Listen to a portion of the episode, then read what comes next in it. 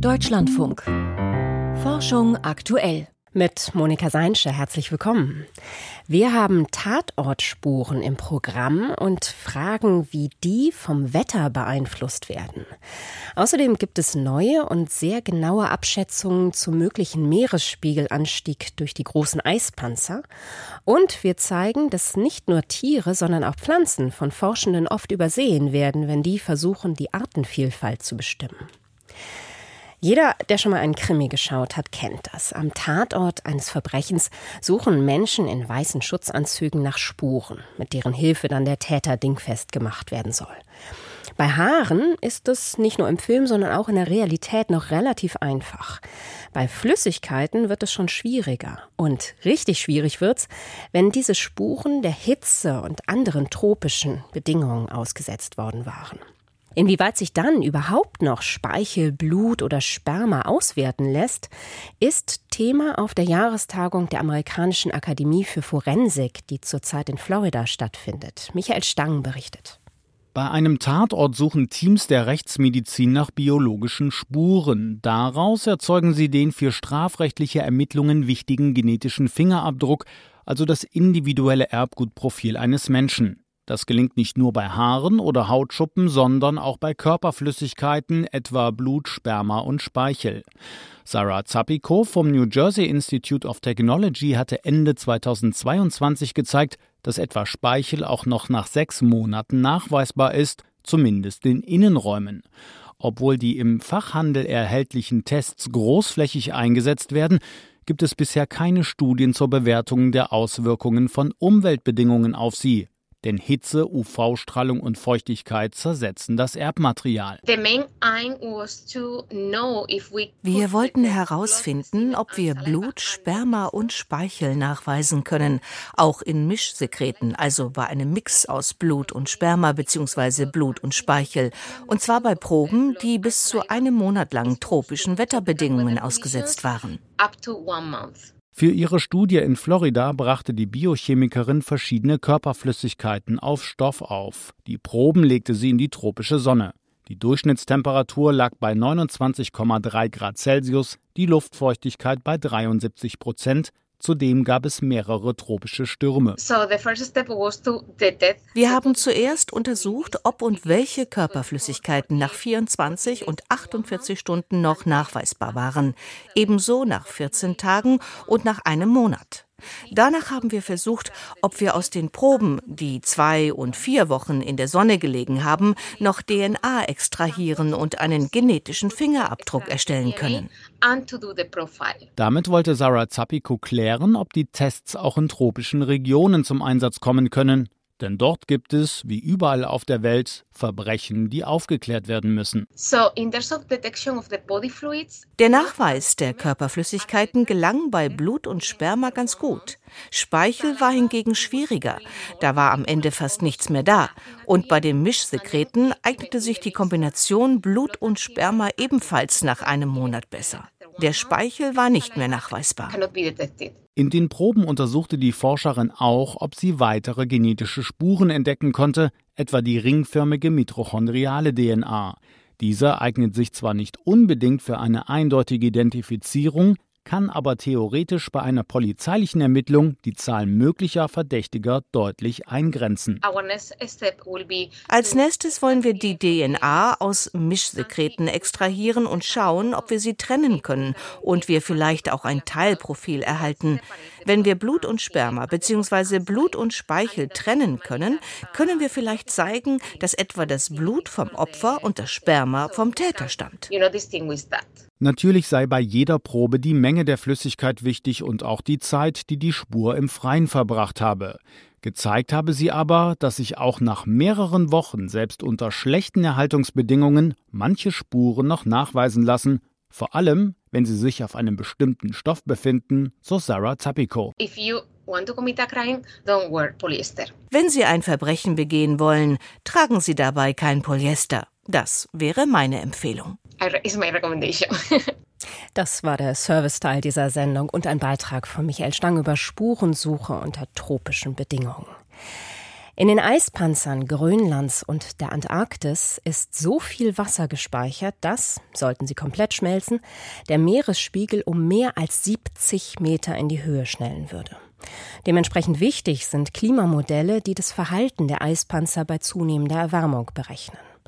Heute werden im Fachmagazin Nature Communications die Ergebnisse eines neuen Klimamodells vorgestellt. Ihnen zufolge könnten Grönland und die Antarktis den Meeresspiegel alleine bis Mitte nächsten Jahrhunderts um 1,40 Meter in die Höhe treiben. Aber die Autoren schreiben auch, dass dieser Prozess abgebremst werden könnte, wenn es gelingt, die Erderwärmung auf 1,8 Grad Celsius zu begrenzen. Ich habe Axel Timmermann von der Busan-Universität in Südkorea gefragt, worin sich dieses Klimamodell von den bisherigen unterscheidet.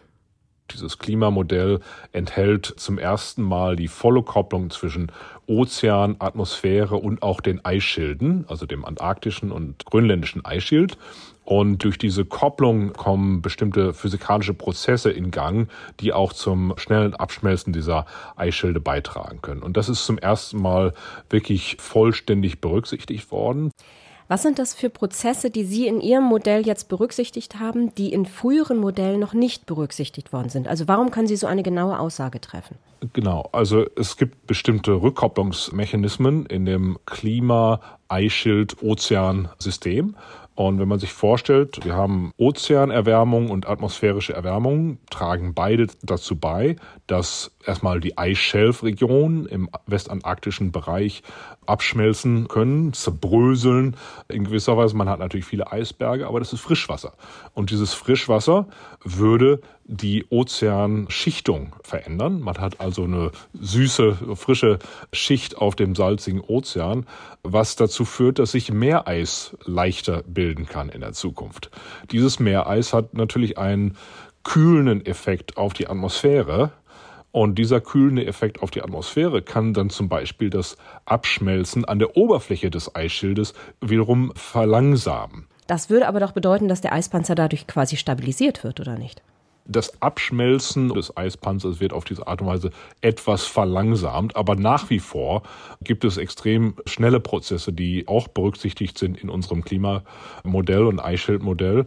Der eine Prozess hat etwas mit den Temperaturen im Ozean zu tun, die praktisch von unten das Eisschild antauen. Und dieses Antauen kann in bestimmten Regionen dazu führen, dass mehr Eis rausgedrückt wird und wiederum mehr warmes Wasser unten in diese Gegend reinströmen kann. Und das ist ein, ein Prozess, der kann sich sehr schnell aufschaukeln. Das ist äh, die sogenannte marine Eisschildinstabilität. Und dann gibt es die Klippeninstabilität, die ist noch etwas kontrovers und die besagt, dass wenn man eine, ein sehr steiles Eisschild hat, praktisch mehrere hundert Meter ragt es aus dem Ozean raus steil, dass dieses Eisschild in sich leicht zusammenfallen kann unter praktisch dem eigenen Gewicht. Das sind also Prozesse, die bewirken, dass das Eisschild relativ schnell praktisch in sich zusammenfallen kann. Und die sind in früheren Klimamodellen kaum berücksichtigt worden. Und das ist jetzt auch wiederum ein neuer Aspekt und der liefert nach wie vor einen sehr schnellen Meeresspiegelanstieg, insbesondere vom westantarktischen Eisschild. Und dieser Prozess wird wiederum aber etwas verlangsamt durch die Rückkopplungsmechanismen mit der Atmosphäre. Wie kommen Sie denn jetzt auf diesen Kipppunkt, den Sie bei einer Erwärmung über 1,8 Grad Celsius sehen? Also was passiert da auf einmal, was diesen Prozess des Schmelzens nicht mehr rückgängig macht? Ja, also wenn wir unterhalb 1,8 Grad Celsius bleiben, werden bestimmte Instabilitätsprozesse in den Eisschilden gar nicht erst angestoßen. Das ist wirklich wie ein Schalter. Und wenn man oberhalb von 1,8 Grad Celsius globale Erwärmung des Eisschilds betrachtet, sieht man, dass diese Schalter mehr oder weniger angeschaltet sind. Der schnelle Gletscherfluss, der durch die marine Eisschildinstabilität getriggert wird, der kann dann zu dem relativ schnellen und sogar ungebremsten Abschmelzen der Eisschilde beitragen. Also man könnte dieses Abschmelzen kaum noch aufhalten. Allerdings, wenn wir unter 1,8 Grad Celsius bleiben, können wir den Meeresspiegelanstieg, der durch die Eisschilde zustande kommt, könnten wir bremsen. Axel Timmermann ist Direktor des IBS Zentrums für Klimaphysik an der Pusan Universität in Südkorea. Da, wo elektrischer Strom fließt, wird fast immer Kunststoff als Isolator eingesetzt.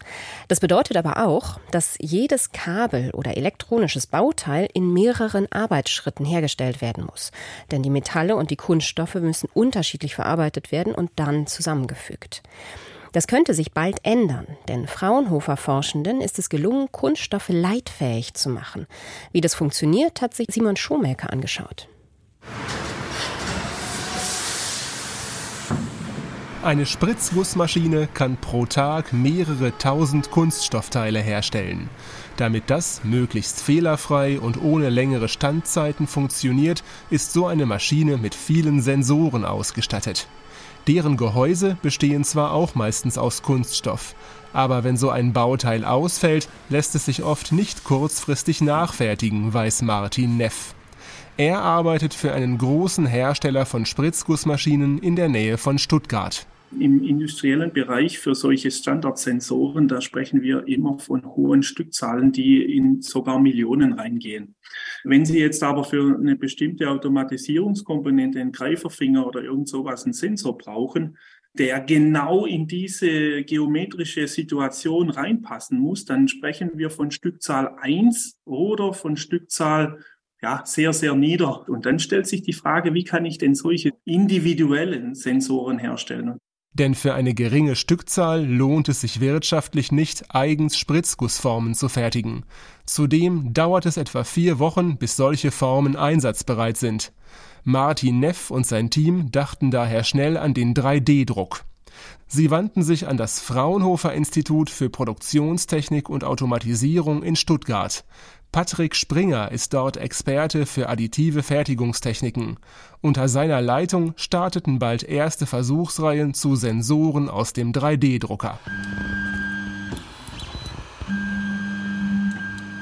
Die Idee in der ersten Phase war es, Gehäuse zu drucken, in diese Gehäuse dann die entsprechende Leiterbahn einzudrucken. In der ersten Phase wurde als Material eine leitfähige Paste benutzt. Die Paste wird im Anschluss dann bei ungefähr 90 Grad gesintert.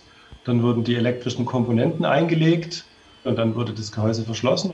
Sintern bedeutet, dass sich die Metallpartikel in der Paste durch die Hitze verdichten und sich so zu festen Leiterbahnen verbinden. Dieses hybride Verfahren erforderte also immer noch mehrere Arbeitsschritte, die es zu minimieren galt. Die Lösung leitfähiger Kunststoff. Wir haben in unserem Projekt ein thermoplastisches Elastomermaterial verwendet, also ein Weichmaterial, das dann eben auch unter beispielsweise thermischen Lasten durch Ausdehnung und Kontraktion sehr verzeihend ist. Und leitfähig wird es durch die Zugabe von Zuschlagstoffen. In unserem Fall war es Kohlenstoff, Leitruß. Also Ruß, der Strom leitet. Diese Rezeptur ist kostengünstig, hat jedoch auch ihre Grenzen. Mehr Ruß im Kunststoff bedeutet zwar eine bessere Leitfähigkeit, bei zu viel Zuschlag leidet aber die Qualität des Materials. Es würde zu instabil. Metallene Leiter wird es also nie ganz ersetzen können. Da aber in der Sensortechnik nur geringe Ströme fließen, eignet sich der spezielle Kunststoff hier sehr gut. Trotzdem darf das stromführende Material nicht frei liegen, da Kurzschlüsse vermieden werden müssen oder auch Verletzungen, sofern stärkere Ströme im Einsatz sind.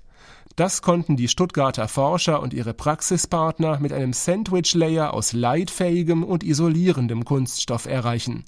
Dafür reicht ein ganz normaler Industrie-3D-Drucker, erklärt Martin Neff.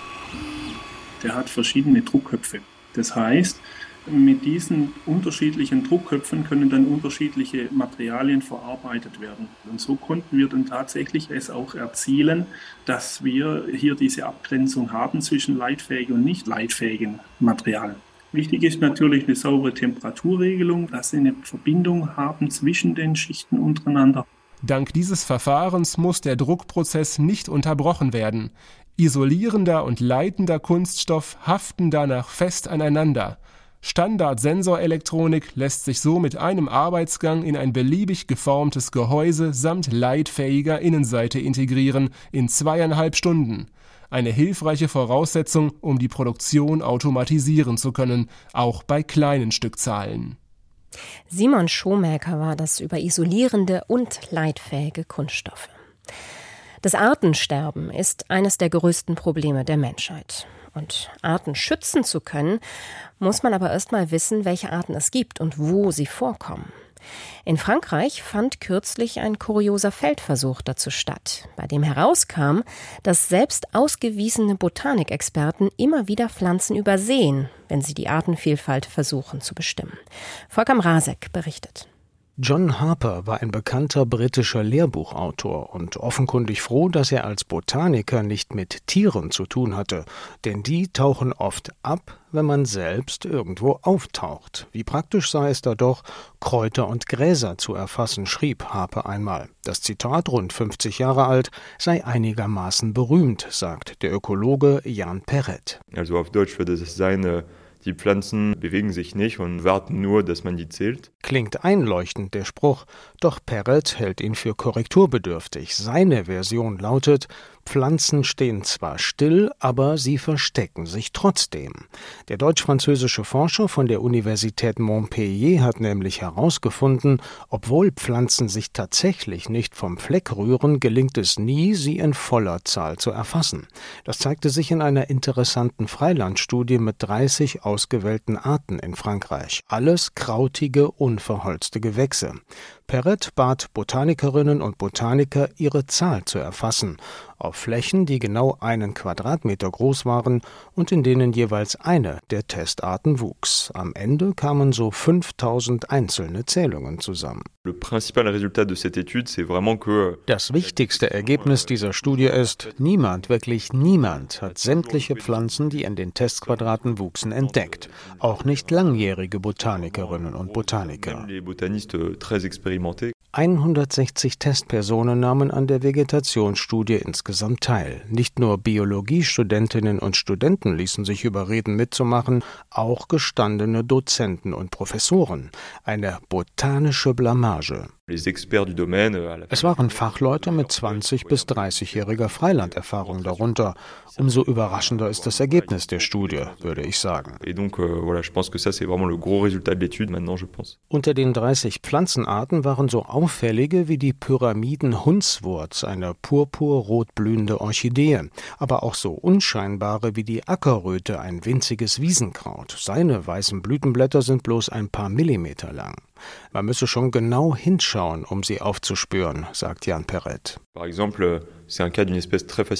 Euh, die roten Blüten der Orchidee wurden immer entdeckt, aber es gab auch Exemplare, die noch nicht blühten und die wurden zum Teil übersehen. Die Ackerröte wiederum verschwindet förmlich unter den höheren Gräsern um sie herum. Von dieser Art wurde daher immer nur ein geringer Anteil entdeckt. Dass man nicht alles sieht und erfassen kann, wird bislang nur bei Bestandszählungen von Tieren berücksichtigt. Es gibt bestimmte statistische Korrekturverfahren dafür. Jetzt zeigt sich, dass auch Botanikerinnen und Botanikern offenbar häufig etwas durchrutscht. Und das gilt sicher nicht nur für französische. Euh, Meine Empfehlung ist, sich bei der Pflanzeninventur grundsätzlich an einheitliche Standards zu halten, etwa für die Größe der Flächen und die zeitliche Dauer.